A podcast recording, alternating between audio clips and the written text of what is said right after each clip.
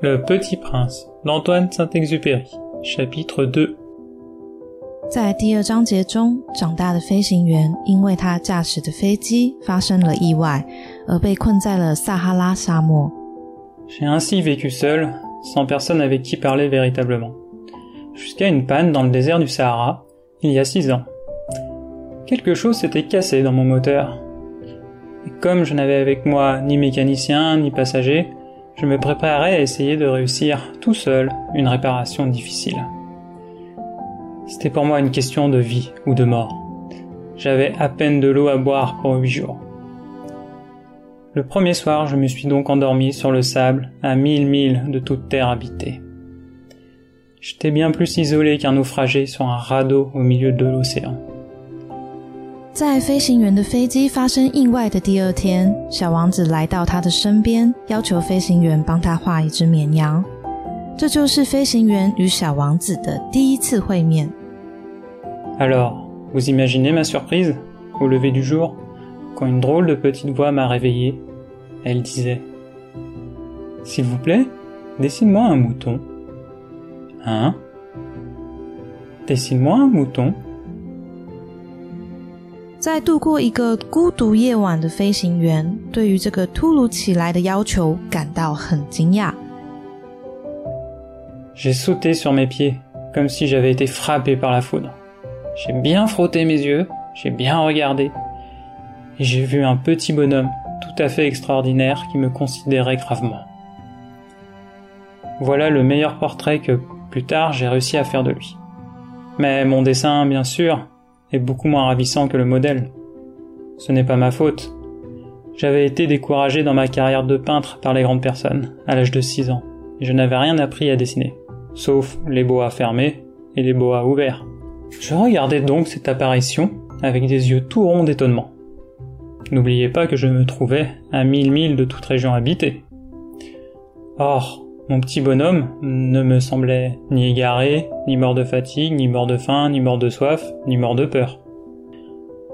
Il n'avait en rien l'apparence d'un enfant perdu au milieu du désert, à mille milles de toute région habitée.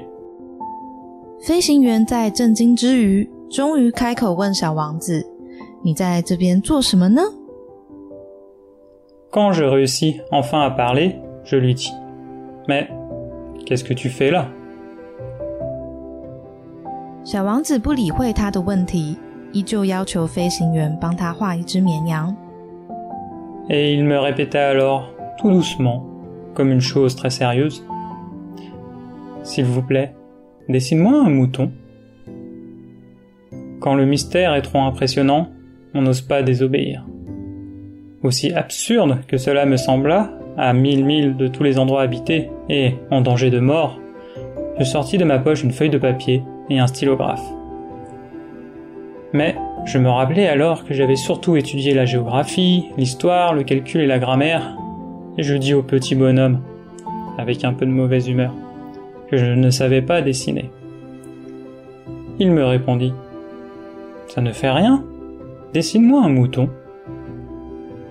Comme je n'avais jamais dessiné un mouton, je refis, pour lui, l'un des deux seuls dessins dont j'étais capable, celui du bois fermé. Et je fus stupéfait d'entendre le petit bonhomme me répondre Non, non, je ne veux pas d'un éléphant dans un boa. Un boa, c'est très dangereux, et un éléphant, c'est très encombrant. Chez moi, c'est tout petit, j'ai besoin d'un mouton. Dessine-moi un mouton. 当飞行员发现小王子看得懂他小时候画的画，他就帮小王子画了一只绵羊。 Alors j'ai dessiné. Il regarda attentivement, puis Non, celui-là est déjà très malade. Fais-en un autre. Je dessinais. Mon ami sourit gentiment avec indulgence. Tu vois bien, ce n'est pas un mouton, c'est un bélier. Il a des cornes. Je refis donc encore mon dessin. Mais il fut refusé, comme les précédents. Celui-là est trop vieux. Je veux un mouton qui vive longtemps. Alors, faute de patience, comme j'avais hâte de commencer le démontage de mon moteur, je griffonnais ce dessin-ci. 飞行员画了几只不同的绵羊，都被小王子拒绝。 飞行员渐渐失去耐心，所以他画了一个箱子给小王子。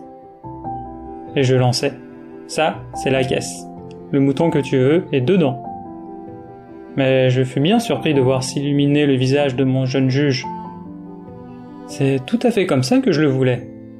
Crois-tu qu'il faille beaucoup d'herbe à ce mouton? Pourquoi? Parce que chez moi, c'est tout petit. Ça suffira sûrement. Je t'ai donné un tout petit mouton. Il pencha la tête vers le dessin. Pas si petit que ça. Tiens, il s'est endormi. Et c'est ainsi que je fis la connaissance du petit prince.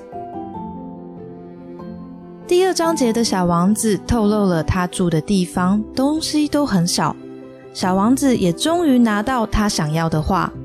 你是不是跟飞行员一样很好奇小王子是从哪里来的呢？来听听第三章节，我们可以得到小王子怎样的讯息吧。